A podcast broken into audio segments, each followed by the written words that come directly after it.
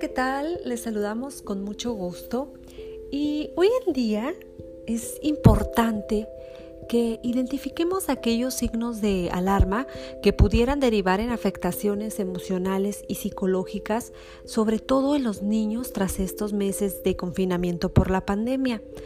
Fíjese que ha eh, existido una serie de comportamientos que son difíciles de detectar, pero a la vez si usted pone atención en el comportamiento, en la conducta de su hijo, puede fácilmente identificarlos.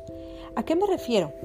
Bueno, el día de hoy tengo una invitada muy especial. Ella es psicóloga, psicóloga familiar y sobre todo se especializa en el área infantil educativa. Ella en este momento va a contribuir y nos va a aportar una serie de eh, recomendaciones y nos va, nos va a dar herramientas muy básicas, muy prácticas, pero que nos va a permitir identificar aquellos eh, cambios de conducta que nuestros hijos pudieran tener a raíz de este confinamiento. Parece que no, parece que no, pero ya llevamos casi seis meses prácticamente apenas, apenas que en Baja California ha cambiado eh, el semáforo a color naranja, los niños podrán o tendrán la oportunidad de salir con sus madres, acompañar a sus madres si no tienen alguien a quien, alguien con quien quedarse, tendrá la oportunidad de salir por primera vez después de seis meses a un supermercado, por ejemplo. Pero ¿qué pasó o qué ha pasado en estos seis meses? ¿Usted ha notado si su hijo eh, ha tenido algún cambio de conducta? ¿Cómo lo ha visto? ¿Cómo lo ha observado? Bueno, nuestra invitada de hoy nos va a dar esos consejos y esas herramientas, nos va a llevar de la mano para que podamos identificarlos, pero sobre todo la buena noticia es que podemos ayudarlos y estamos a tiempo. Muy buenos días. Hola, ¿qué tal? Muy buenos días. Mi nombre es Paola Palacios. Yo soy psicóloga especialista en el área infantil. El día de hoy vengo a aportar en relación al tema de la pandemia. Sabemos que hemos sido afectados de manera general, desde la economía hasta la situación emocional. Como adultos hemos venido experimentando crisis, situaciones de ansiedad, estrés, vulnerabilidad emocional. Y obviamente pudiéramos seguir hablando de las reacciones que como adulto hemos tenido. Pero, ¿te has puesto a pensar cómo está afectando la pandemia a nuestros niños? ¿Cómo se están adaptando ellos actualmente a todo esto? ¿Has identificado ciertas conductas que parecieran que es un comportamiento ordinario, pero que realmente te están diciendo que algo no está bien y no lo has identificado? Bueno, el día de hoy te voy a dar síntomas que es importante que identifiques. Muchísimas gracias, Paola. Paola es, como bien lo, presentó, es psicóloga familiar. Ella es eh, especialista en el área infantil y en el área educativa. Así es que tiene prácticamente todas las cartas, todas las credenciales para que nos platique sobre cómo poder identificar estos cambios. Lo que se me hace bien importante es que nos comenta ella que a veces son comportamientos que pudieran ser ordinarios y que podemos verlos y, ah, bueno, está sentadito, no, no está haciendo nada, está con, con, con la tablet o con el iPad todo el tiempo, está relajado, pero realmente no sabemos qué se esconde detrás de la mente de ese niño, qué está pasando por su cabeza. Finalmente ha sido y hemos sido todos bombardeados con el tema del COVID, con tanta información que a la vez no sabemos nada de esta, de esta enfermedad.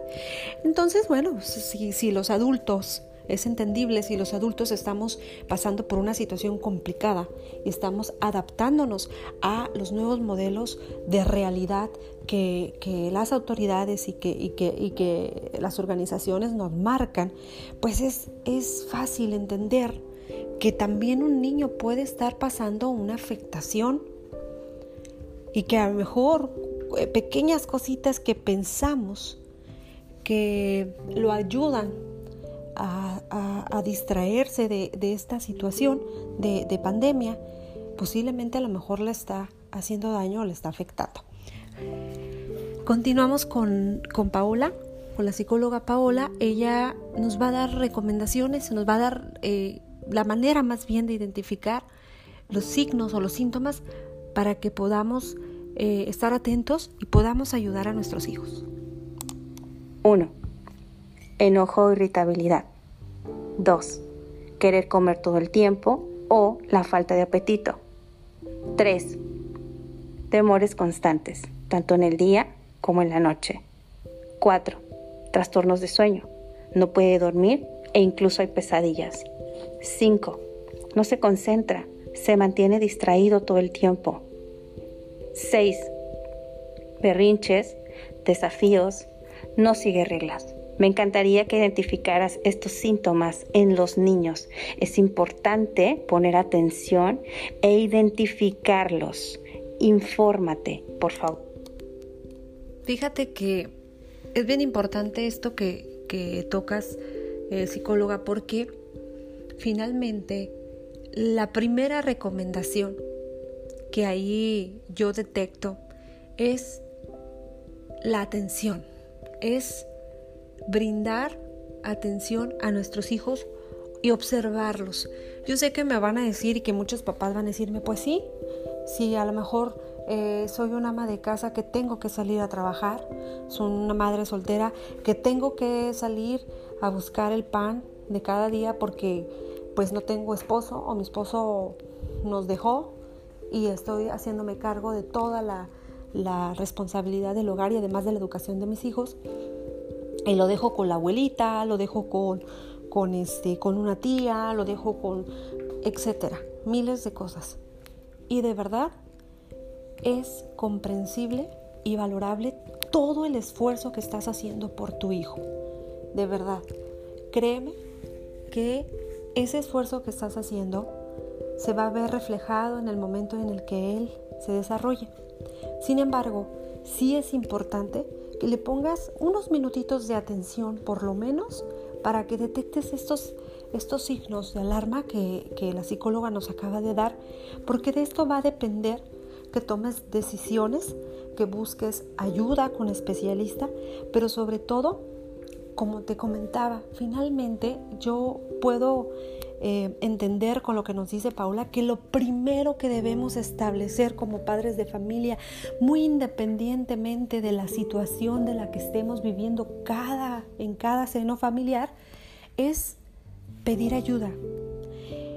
Y sobre todo, ofrecerle a nuestros hijos siempre, siempre un canal de comunicación abierto en donde ellos puedan expresar lo que les gustó, lo que no les gustó, cómo se sienten, si se sienten tristes, si se sienten desesperados, si se quieren ya, si ya están enfadados de la pandemia, si ya quieren salir, si saben que, que tienen que salir con todas las medidas preventivas, en fin, ese canal nos va a permitir, en primera, establecer una comunicación de ida y vuelta con ellos y saber cómo se sienten nuestros hijos, ¿no? Yo creo que esa es una de las importantes. Y obviamente si detectas varios de estos síntomas en el niño, pues tratar de ofrecerle al pequeño mayor estabilidad mediante una serie de recomendaciones que en un momento más nos va, de los cuales nos va a platicar Paula. Por favor. Asimismo, nuestros niños tienen que entender que la adaptabilidad se debe dar. Esto le va a permitir a ellos tener habilidades para la vida. Te voy a dar cinco consejos que puedes utilizar en el hogar para nuestros niños. Número uno, rutina y horarios específicos generan disciplina. Número dos, higiene diaria. Número tres, activación del cuerpo. No importa si no practica un deporte por sesión virtual, actívalo, que genere movimientos. Número cuatro, fomenta la creatividad la lectura y el gusto por las actividades lúdicas. Es muy importante. Número 5. Controla el uso de Internet. Esta, muy importante. Nuestros niños deben ser uno de los motivos que haga que nosotros debemos de mantener el cuidado. Es nuestra misión. como padres en un hogar. Muchas gracias. No, muchísimas gracias a la doctora, a la psicóloga, perdón, Paola Palacios. Ella es especialista en el tema de la atención eh, infantil. Ella eh, ejerce acá en el estado de Baja California para todos los que nos escuchan. Eh, pueden buscarla a través de Facebook. Y básicamente lo que, lo que nos comenta la psicóloga es importantísimo. Y sobre todo cuando hace hincapié, porque hace énfasis en el control de los dispositivos electrónicos. Eso es importante. ¿Por qué? Porque bueno, finalmente en este momento estamos viviendo una, una, situación, estamos experimentando una nueva modalidad en la educación, que es la educación en línea, la educación a distancia, a través de eh, diferentes eh, eh, dispositivos como el celular, como el iPad, la laptop. entonces, finalmente, como padres de familia puede ser muy fácil darle extensión a esas horas de clase y decirle, ah, ok, vas a hacer tarea, bueno, pues entonces quédate con esta, con tu tablet y puedes seguir trabajando y puedes hacer, pero realmente sabemos si el niño está trabajando, sabemos si el niño está, está haciendo la tarea o finalmente, si ya se olvidó de hacer la tarea y finalmente está jugando o está viendo contenido a través de páginas o de redes sociales como YouTube, como TikTok, como ese tipo de, de redes sociales que manejan muchísimo contenido, que no hay un límite y que no hay un control y que pueden, pueden afectar al menor.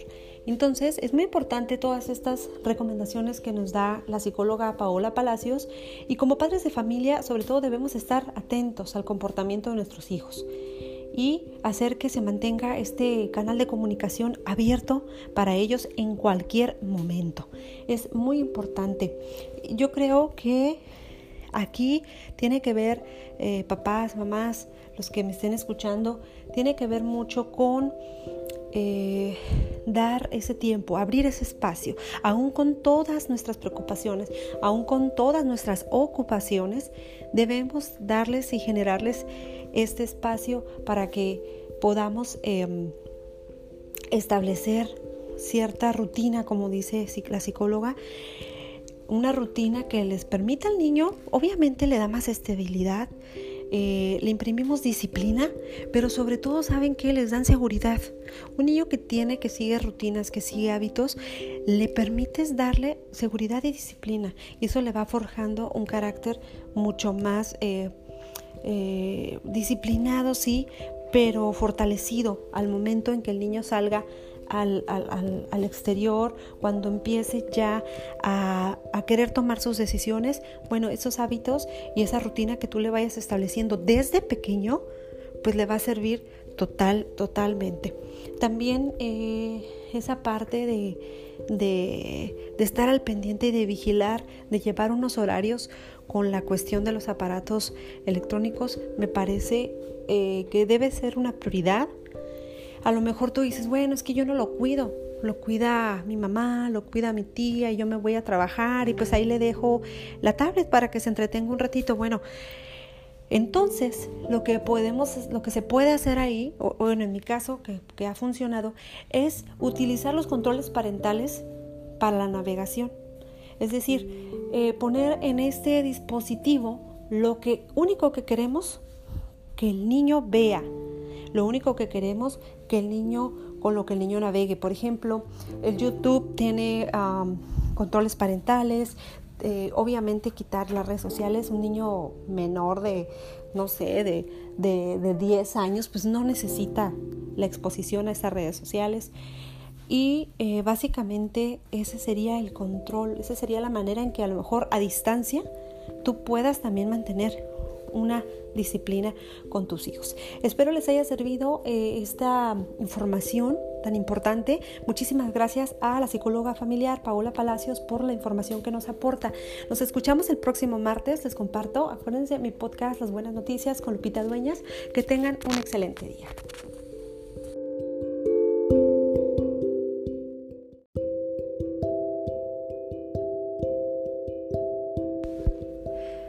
Hola, ¿qué tal? Les saludamos con mucho gusto y este día pues vamos a platicar de un tema que ha generado controversia.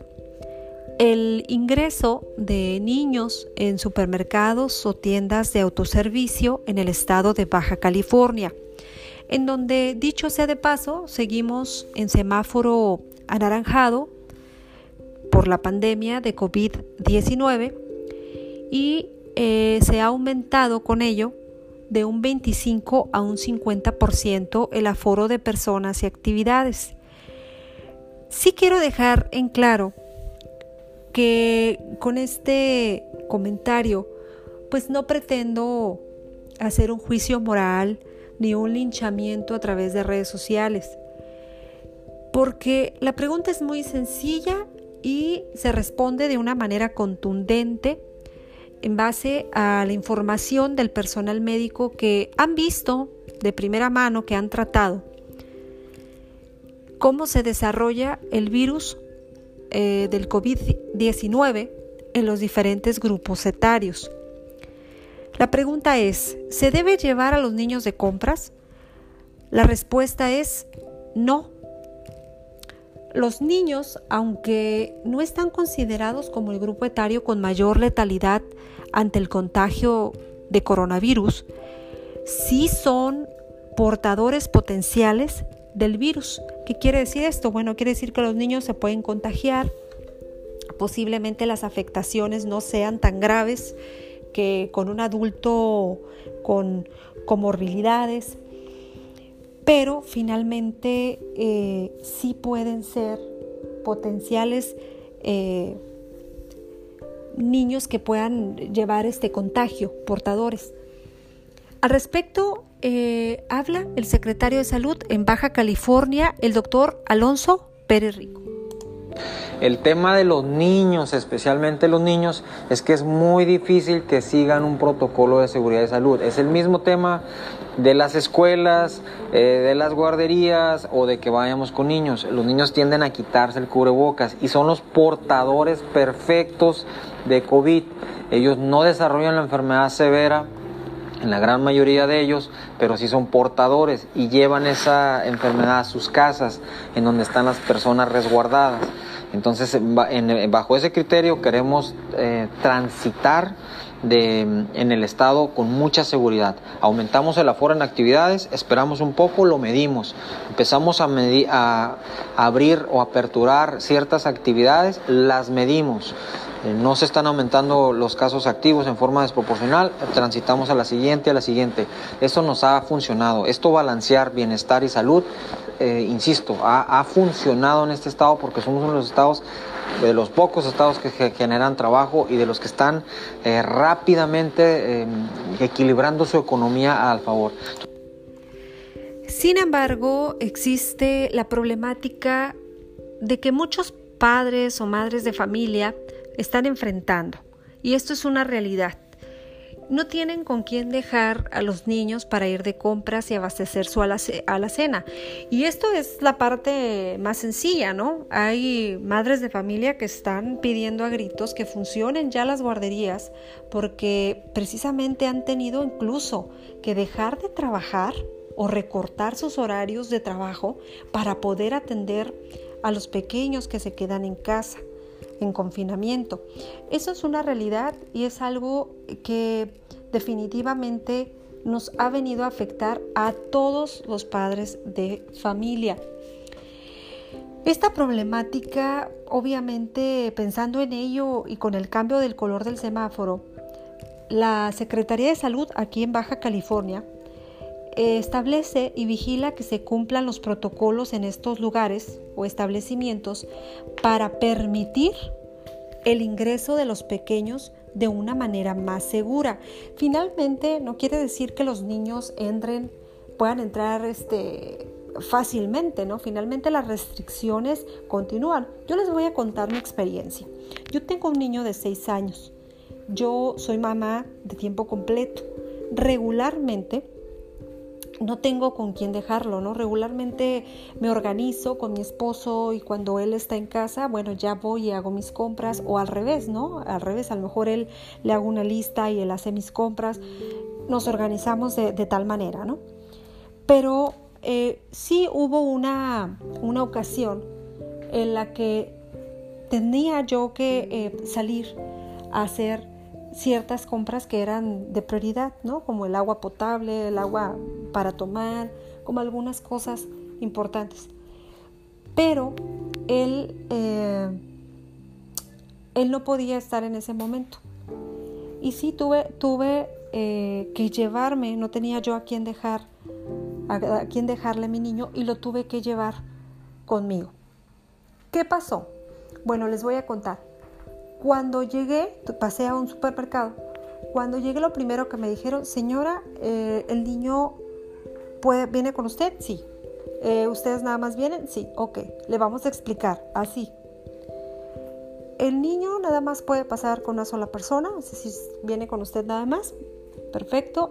Tiene que pasar con su cubrebocas todo el tiempo que esté aquí en el establecimiento.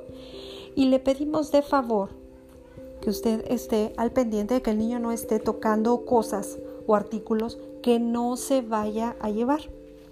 Simplemente vigilancia y que el niño no se separe de usted y no se quite el cubrebocas. Así es, no es de que te dejen pasar con el niño en todos los lugares, no es de que la recomendación es que si tienes dónde dejarlo o tienes con quién dejarlo, realmente lo dejes. O sea, que realmente sea una necesidad imperiosa que tengas que llevarlo pero finalmente la restricción está en todos lados. Finalmente es complicado que los niños sigan al pie de la letra sin la supervisión de sus padres o, familia, o familiares todo este tipo de reglas. Algunas de las recomendaciones que solicitan los establecimientos, no la Secretaría de Salud. Para la Secretaría de Salud es mejor que el niño no vaya a ningún lugar aún. Aún es momento de que el niño eh, vaya a un espacio público. Pero para los establecimientos, en caso de que tú como mamá no puedas, no puedas dejarlo con alguien y tengas que llevarlo, no lo puedas dejar solito, bueno, si te lo llevas, los establecimientos te van a pedir lo siguiente. El niño o la niña debe ingresar con cubrebocas o careta de seguridad y permanecer con él durante el tiempo que estés en el establecimiento. 2. Se les tomará la temperatura antes de ingresar al supermercado. 3. Deben usar el gel antibacterial al momento de ingresar y al momento de salir del supermercado. El menor debe permanecer junto a su tutor y respetar su sana distancia con otras personas que no son de su núcleo familiar. Evitar que esté tocando artículos o alimentos que no va a comprar. Y al llegar a casa, obviamente eh, someterse al, protocolo de limpieza correspondiente al lavado de manos, a, a, la ropa, a lo mejor retirarse la ropa que llevaba en ese momento y a la limpieza de su calzado. Aunque hay muchas dudas o inquietudes respecto a este tema, como padres de familia realmente debemos ser muy responsables. Aún, aún no es momento de que las niñas y los niños acudan a espacios públicos con la misma libertad, y digo con la misma libertad entre comillas, que las demás personas tenemos. Eventualmente, esto, como lo dijo en el audio el secretario de salud, esto va a ser posible eventualmente cuando Baja California y en general en el país eh, nos encontremos en un semáforo amarillo. Si tenemos con quién dejar a nuestros hijos, lo más recomendable es que se queden en casa. Y si no, debemos fomentar en ellos el cumplimiento de las medidas sanitarias. La verdad es que esto es muy importante porque finalmente los protegemos a ellos y los protegemos en todos los sentidos. En la calle, en los supermercados hay personas que pueden ver esta situación como algo irresponsable. Ahora sí que nadie sabe por qué te tienes que llevar a tu niño. Nadie, nadie sabe, ni tampoco debe saber por qué tomaste esa decisión. Lo importante es que si ya tomaste la decisión de llevarlo, por la razón que tú, que tú quieras, por la razón que, que sea, es que se haga de una manera responsable, que siempre estés al pendiente del niño, que estés siempre al pendiente de su propia seguridad, de que no se retire. Muchos papás y muchas mamás me ha tocado incluso ir al, médico y me ha tocado que, llevan este pequeñitos eh, como de 5 años, por así decirlo, más o menos, de que ya están un poquito más grandecitos, que llevan a los niños y los lleva sin cubrebocas. Y cuando la enfermera les dice, no, es que no te puedo atender porque el niño no trae el cubrebocas, para que el niño esté en esta institución de salud debe de traer el cubrebocas. Porque aquí hay muchos contagios, hay mucha gente que viene no nada más de COVID-19, sino de otras enfermedades y el niño necesita estar protegido hoy más que nunca. Entonces te voy a pedir que le pongas el cubrebocas. Y me ha tocado escuchar a mamás que dicen, es que no se los deja, se lo quita. Y también me ha tocado escuchar a enfermeras que les dicen, bueno, pues entonces ¿quién manda, no? O sea, debes de ser muy responsable, sobre todo con la salud de tu hijo, ya independientemente de los demás. La salud de tu hijo, o sea, aquí viene mucha gente contagiada. Entonces, básicamente es, no importa, no importa y no debe importarnos, porque también se hace escarnio de todo esto. Me ha tocado ver en sitios de, redes sociales en donde dice, uy, no, me toqué una señora, me tocó ver una señora que ahí pasó con su hijo, su nieto y no sé qué, y ahí andaban este, sin el cubreboca. Les toman foto y las suben a las redes sociales y la gente, bueno, las hace añicos. O por ejemplo, en aquellos grupos donde preguntan, oiga, ¿no saben, ¿no saben si ya podemos, podemos meter a niños en tal tienda departamental? Y toda la gente, no, fíjate que no, que eres un irresponsable, que eres... Sin meternos en, en lo que te obligó o en lo que tuviste que eh, hacer para podértelo llevar vamos mejor pensando en que me lo voy a llevar, pero de la manera más responsable que se pueda, ¿verdad? ¿Por qué? Porque pues inmediatamente yo creo que lo que tenemos que, hay muchas dudas, hay muchas inquietudes respecto a este tema. Como padres de familia debemos ser muy responsables. Aún no es ese momento de que las niñas y los niños acudan a espacios públicos, pues como nosotros. La verdad es que lo único que sí tenemos que hacer es seguir fomentando en ellos el cumplimiento de, todas las medidas necesarias posibles para evitar exponerlos y exponer a otras personas. Yo creo que lo más importante es siempre su opinión, que la decisión que usted tome al respecto, porque también a veces este tema se, se convierte en una situación de, discriminación. ¿eh? Desafortunadamente, como se ha dicho y se ha demostrado y lo han visto los médicos, el niño es un portador eh, potencial de COVID-19. Regularmente ellos no presentan los mismos síntomas que puede presentar un hombre o una mujer de entre 35, 40, 50 años. Eh, no, no, presentan ellos esas, estos síntomas con, con esa fuerza. Entonces los ven prácticamente como, como portadores potenciales y de repente cuando ven, una, ven o escuchan la vocecita en un supermercado, pobre niño lo ven como bicho raro, sin saber que hay una razón detrás de por qué la mamá lo tuvo que llevar, ¿no? Yo creo que en ese aspecto no estamos juzgando esa parte, como lo digo. Lo que sí tenemos que hacer es que ser más conscientes, saber que el virus es eh, algo nuevo que se está estudiando constantemente. Cada vez más personas lo van adquiriendo. Mucho se dice de él, poco se sabe de él, pero lo más importante es eso, ser responsables, predicar con el ejemplo. De verdad, los niños aprenden muy rápido y si tú les dices, mi amor, te tengo que poner esta mascarilla, vamos a ir al mandado porque no hay nadie con quien dejarte, no es lo más, lo más recomendable para ti, pero si lo vamos a hacer, lo vamos a hacer con toda la responsabilidad del mundo. ¿Y cómo es eso? Bueno, vamos a ponerte tu cubrebocas o tu careta de seguridad, te vamos eh, a, a, poner gel antibacterial, por favor no toques absolutamente nada, sé que a lo mejor vas a estar inquieto porque has estado encerrado muchos meses, pero bueno, esto lo vamos a hacer porque es necesidad, porque tenemos que hacerlo, no tengo con quién dejarte, así es que por favor, así lo que mamá te diga, lo que mamá haga, eso tú vas a hacer. Y de verdad, los niños son súper inteligentes y si nosotros les demostramos con el ejemplo, créanme que no va a haber ningún, ningún problema. Muchísimas gracias por el favor de su atención. Lo más importante siempre es su opinión y que la decisión que usted tome al respecto sea a través de diferentes razonamientos, sin juzgar a nadie, porque como dice, cada quien sabe lo que trae en su morral. Así es que le deseo mucha salud para usted y su familia y que tenga una excelente semana.